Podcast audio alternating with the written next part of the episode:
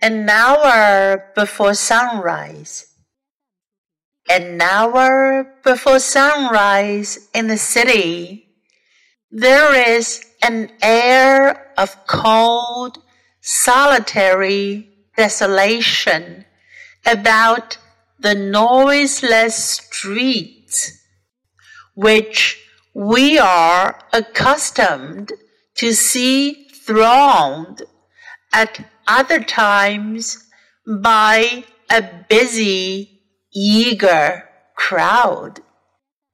And over the quiet, closely shut buildings, which throughout the day are swarming with life.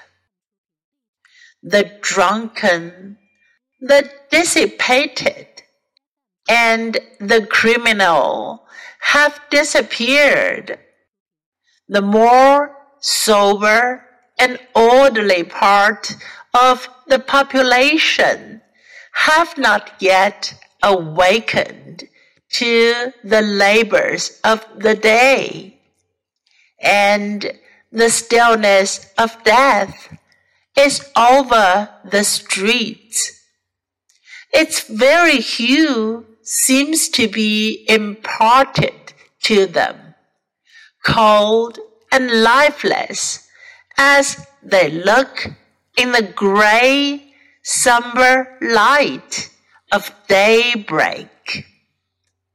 A partially opened bedroom window here and there bespeaks the heat of the weather and the uneasy slumbers of its occupant, and the dim, scanty flicker of a light through the blinds of yonder windows denotes the chamber of watching and sickness. Save for that sad light, the streets present no signs of life, nor the houses of habitation.